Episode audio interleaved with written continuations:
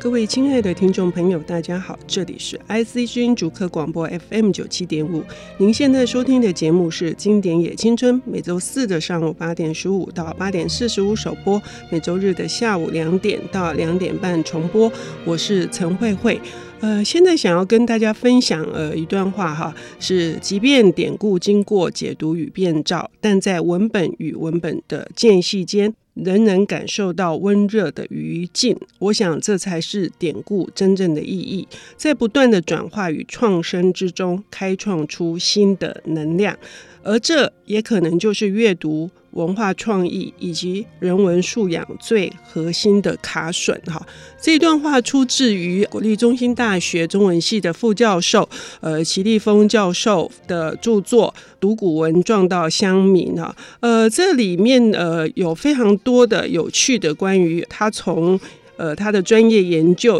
六朝文学，以及旁及到先秦到唐宋，呃，很多的文章。呃，有一段很好的呃书腰的话，叫做“没有最狂，只有更狂的文化基本教材”。哈，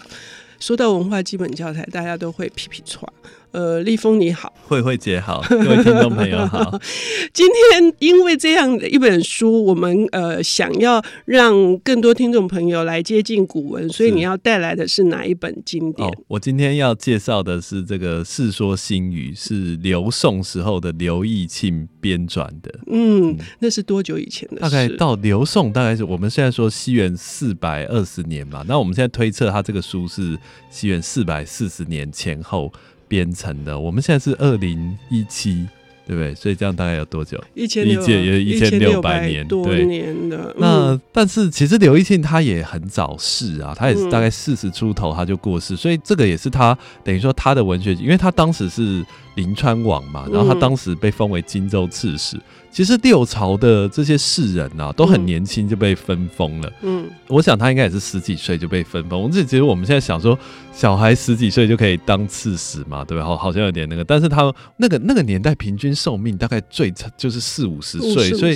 所以大概我相信他们也相对会比较早熟一点啊。那当然就是可能他的。不只是他自己，他在担任这个职务，他很仰赖他的整个他的幕僚。嗯、我们的那个专有名词叫僚佐啦，僚幕僚的僚，然后那个辅佐的佐，就这些人，等于说他会有一个很大批的。我我看论文，大概一个刺史他的那种疗程可能可以多到两三千人，这样那么多、嗯、那么大量庞大的那种官员，这样子来等于说跟他一起处理政事。嗯、那当然除了政事之外，他们非常重视文化的活动，所以他的这个《世说新语》也是在这样的环境编成。嗯、刘义庆大概是我我不知道他知名度高不高，但是在六朝，他当时文学集团有名的人像是。袁淑、陆展、何长宇，这些可能各位听众朋友可能比较没听过，嗯嗯、但是里面有一个最有名的文人叫鲍照，就是他也是一个大诗人，嗯、然后他等于说。这些人当时大概就是天下的文人了，以他们来讲，就天下最精英的文人，然后就参与他这个集团，然后就跟他一起编的这个书。嗯，所以我觉得六朝的这种，不管是因为《世说新语》是算是志人小说嘛，嗯，但跟志怪小说类型有点像，就是笔记的笔记小说，笔记小说都是一个一个的小故事，小故事，对，讲人的，然后讲意识啊，意识，对，我觉得应该怎么讲，就是说他看起来。好像只是笔记小说小小的，但它其实集合了群策群力，当时的整个世人的那种智慧，然后他们平常抄书啊，他们平常除了因为六朝士人经常要做文学活动，所以他们很重视那种。他们那个叫目下十行，就是我最好，就我记忆力很强啊！嗯、我这样书这样哇，一下子十行我就看完，然后我就背起来。嗯、他们非常推崇这样的人，嗯、所以他们就是等于说这些文人就是把他们背的知识啊、抄的书，就是把它意识摘录出来，放到这个《世说新语》里面。所以我觉得像这个书看起来好像只是小，我自己我跟同学讲这本书，我都说它是一个六朝的那个叫做。人间异语，我不知道慧慧姐有看过，就是那种苹果会那种有点，有的时候一周刊他会介绍一个人，那种很很怪异绅士的那种人，这样子，嗯嗯、就是很奇特，然后猎奇的那种感觉，有一点像是我们早期可能是读者文摘里面，也是介绍一些什么人能异士，或者他们的一些特殊的经历，或者是交友的情况。会有这样子。对，对我翻开来，呃，马上印象很深刻的是管宁割席绝交，哦，对对对对对，呃，就觉得啊，对我。国中、高中的时候读过，或者荀巨伯舍命全交的荀巨伯，一看哦，这个我这个名字我认识，嗯，对。可是今天那个呃，立峰要介绍的是有特别哪几个篇章吗？我想，我想特别介绍，就是因为《世说新语》它前四篇就按照孔门四科嘛，嗯，那我觉得言语跟文学大概是比较重要。那也其实孔门四科的言语哈，它比较接近我们现在讲的文学啦。它的文学反而是讲那种比较外交辞令的这样的那个、那个层面。那所以言语篇其实蛮多那种文人的故事，像我们以前。讲到《世说新语》，我们高中我我记得我读高中的时候选过一篇，就是那个谢安他在那个跟他的那个侄子跟侄女聚会啊，嗯、然后突然下大雪，嗯，然后就问他说，问他们的那个侄儿辈说，白雪纷纷何所似嘛？嗯、然后我们知道那个才女就是那个谢道韫就讲了一个那个未若柳絮因风起，他好像他的他的那个侄侄儿先讲了一个什么撒盐空中，对不对？对。然后谢道韫就说。这个不好，比不上那个就柳絮因风起，像、嗯、对啊，这个类像这些都是出自言语篇，这样、嗯、就是那种白雪飘飘何所似，何所似，对，嗯、呃，然后类似这样。那我我我想介绍是那个陆机的，就是写陆机事机的人，是。这样子，嗯，那。各位叫陆基哈，他其实也，我觉得他的身世也蛮值得介绍，因为他祖父叫做陆逊。嗯、那陆逊，各位如果是三国迷的话，就知道陆逊曾经打败过刘备嘛。嗯、对，那他的爸爸叫那个叫陆抗，也是东吴的大都督，嗯、所以他们家等于是江南的世家。嗯，那后来当然就是西晋统一以后，他陆机跟他有个弟弟叫陆云，他们两个就入洛。嗯、那曾那个晋武帝还曾经讲过，他说他伐吴之力。他讨伐东吴最大的得利就在于得到二陆的这这两个人才，但其实陆机是一个跟他弟弟很不一样，他是一个很那个很自负的人，所以他跟北方士族经常发生摩擦。嗯，那《世说新语》有一段就是说他去等于说在北方，然后北方士人招待他吃一个那个羊酪的这个东西，羊酪对羊酪其实比较像奶酪，就也不是什么很厉害的东西。我我会觉得我会这样，我们现在会这样觉得。那反正那个。那个请他吃完以后，然后北方士人就问他说：“亲江东何以敌此？就是你们江南有什么比这个还好吃的吗？”嗯、这样，我觉得这个很有趣。占南北，占南北，对啊，因为我们现在占南北，好像台北人，比如说，比如碰到什么台南人讲来台北，就说台北到底有什么可以吃的？对，常常会这样讲。我们台南小吃有什么什么什么？是对。那陆基就当然是觉得说，我们江南。什么都比北方好，你怎么会问我这个？然后他就跟他讲了一句话，他说：“有千里船根。嗯”那船根一般我们讲就野菜根啊，嗯、大概就是江南的平民美食。嗯、然后未下古盐，嗯、就是说他这个其实有点倒装，就是说就像是我们那个野菜根，但是还没有加古盐。那他意思就是说没有加香料，对，加了香料一定就更好了。嗯、就你这个 OK，就是你们的美食，就这有点像说。你们什么东西？台南有什么东西可以比我们这好吃？然后台南人就说，就像我们的意面，但没有加油葱啊，没有加什么，就是那种，那就是它的可能古盐就是传根的灵魂嘛，但他没有加，就已经比你们这个好了。对对，这样子，这已经一句话就把它打得落花流水，对不对？嗯，就可以刚刚说的，你看哈，我在我说为什么我读这个读古文撞到乡民那么开心，就是立峰一直用这种比喻哈，用这种正南北嘛。马上勾起我的斗志，我很想知道如何战。那我们要休息一下，等一下回来来听陆基跟陆云接下来的事迹。谢谢。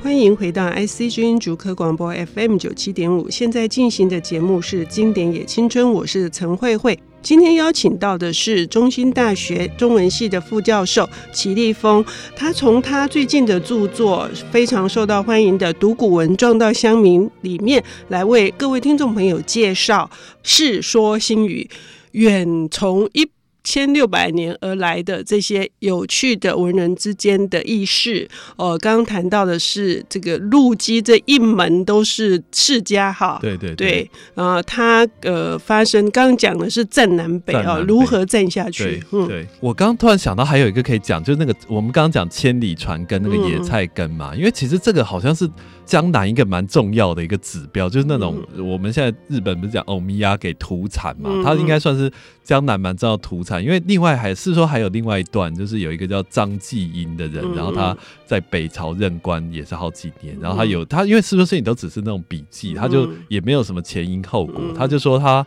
突然想到有有一天，他突然想到他的江南的那个野菜根，好像现在正是那个吃的那个季节，然后他就辞官就归隐，这样 这个这也是一个蛮奇怪的，就为为了想吃为了修霸长辞官归隐，就为了霸王辞官归隐这样的吗？好像好像很。就是好像很奇怪，但其实六朝就是这一个蛮风雅的那个。Uh, 是说新语其实还有一个我们国中学过，好像也是谢安的故事，就他要去找朋友，然后下大雪的夜晚，他去访友，然后到了他门口，他突然觉得说，哎、欸，他他原文好像说他乘兴而来，乘兴而去，他就不用再找他了，这样子，uh, 类似这样。这其实很有味道，有很多这种我们现在会觉得怪咖，但他其实就是就是做了一些当事人觉得很风雅的事，这样子。嗯，嗯那其实陆机兄弟他们的结局。剧蛮蛮凄惨的啦，嗯、就是也是因为我们刚刚讲他经常跟北方士人有摩擦之后，他就被那个后后来他们两兄弟就不知道不是我有点忘记什么罪，反正就都都被都被都被斩首这样。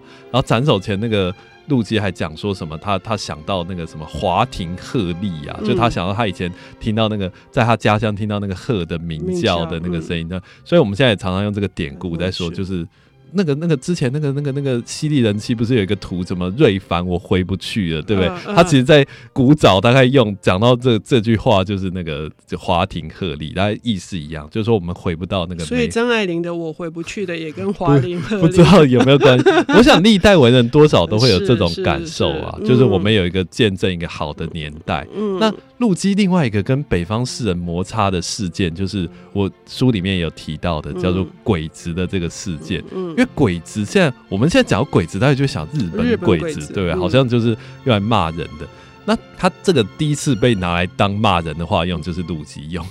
就陆机去也是建了那个北方的，应该那个那个那个叫做就是卢家的那个，他祖父叫卢子嘛，然后他的那个就等于说他他们家都是北方的氏族，然后呢那个其实我不确定，从那个文献看不太出来说那个氏族是故意要羞辱他还是怎样，他就跟陆机跟他陆云也在，他弟弟也在，他就跟问了他们一件事，就说那个我我们刚刚讲陆陆逊跟陆抗嘛，他就说陆逊陆抗弑君何物？他原文是这样，弑君何物？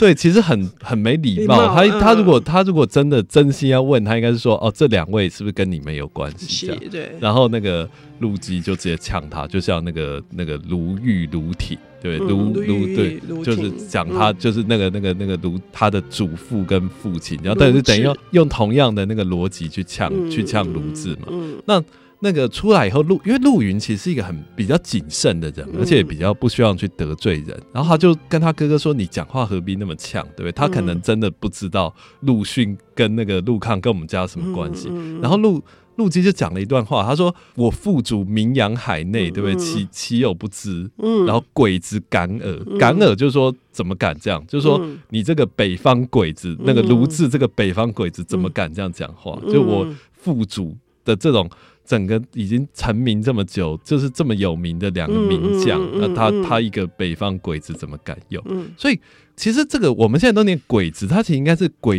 子嘛，子就是说他就是一个北方蛮族嘛，嗯、他就是没文化嘛，嗯、他就是。不知道不是人，我们是人跟人生，就像那个周星驰那个《西游记》，什么人人跟妖生的，他是人跟鬼生的，嗯、所以是鬼子，这样有点这个意思。嗯嗯、对啊，他然后他就等于说这个词就被他创作出来，嗯、被他这应该是他第一个用嘛，然后就开始好像我们开始，我我在想，我们那个时候讲日本鬼子抗战的时候，大概也是。觉得说，嗯、等于说我们用一种那种华夏正统的观念去觉得说，人家是番邦是野蛮人这样，对。对啊、嗯。所以我一开始就谈到说，我们知道一些典故，然后这些典故呢，它必须在经过这个像呃，立峰这种有心人把它梳理出来之后，来呃，让我们知道它可能生成的原因，以及它后来如何被运用，在每个时代是不一样的。就好像这本书里面，呃，最有趣的是在谈陶渊明啊、哦，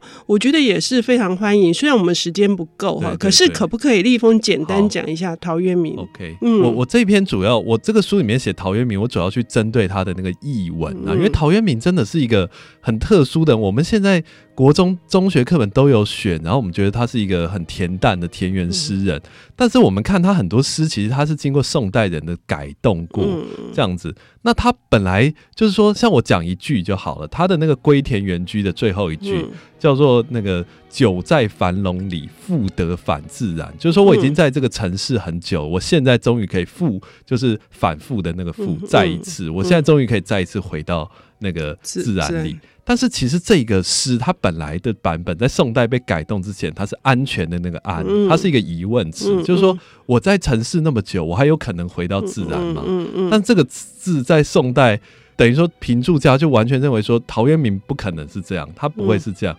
这个其实非常特别，因为我们大家知道，我们以前中国诗不是在宋代以前没有印刷术，它是手抄的。嗯，他们怎么会去改原本？他们的怎么会去改原来版本？他们逻辑就是说陶渊明。本来他一定是写赋，但后来抄的时候抄错了，所以我把它改回来，这样子有有有这个意思。然后这样的案例层出不穷啊，就我们可以看到说，我我觉得这是一个，也不是说宋代人做了一件错的事或什么。我的意思就是说，好像宋代他们。因为陶渊明他真的是一个，只要是我们大概受薪阶级都会向往的，因为他是不为五斗米折腰，他那种像我们现在就是说那种拍桌子说老子不干了这样子。那历代文人有多少能做这样的事？几乎就很难再有。像苏轼被贬谪那么多，他也没有说老子要回家，对，没听说这样这样的事，所以。我觉得他变成苏轼也写过很多贺陶诗嘛，他也非常欣赏陶渊明，好像陶渊明变成在宋代变成一个文化偶像，嗯，那大家向往他，所以他们就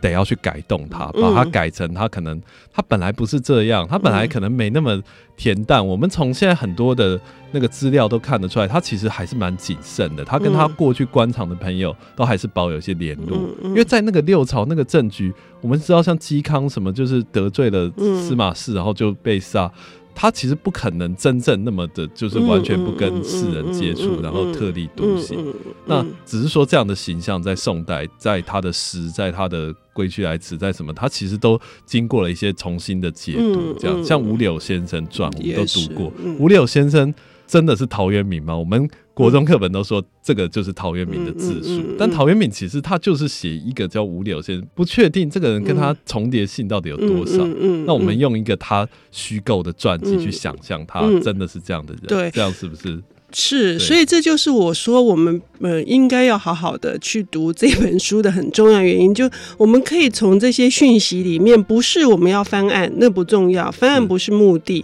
而是说我们自己可以去思考一下，在某个时代会生成某一个偶像，或者是在某个时代它的价值因此而更动。这些事情呢，其实是一个非常完整的，而且是一个一个循环。那我们理解这些，我们也不必觉得破灭。我觉得不必要，就是那到底要用什么心情或心态来面对所有我们所读到的书以及我们看到的事实？这就是我们要阅读的目的，不是吗？对对对。所以非常感谢立峰带来今天的《世说新语》，谢谢慧慧姐，谢谢，谢谢大家。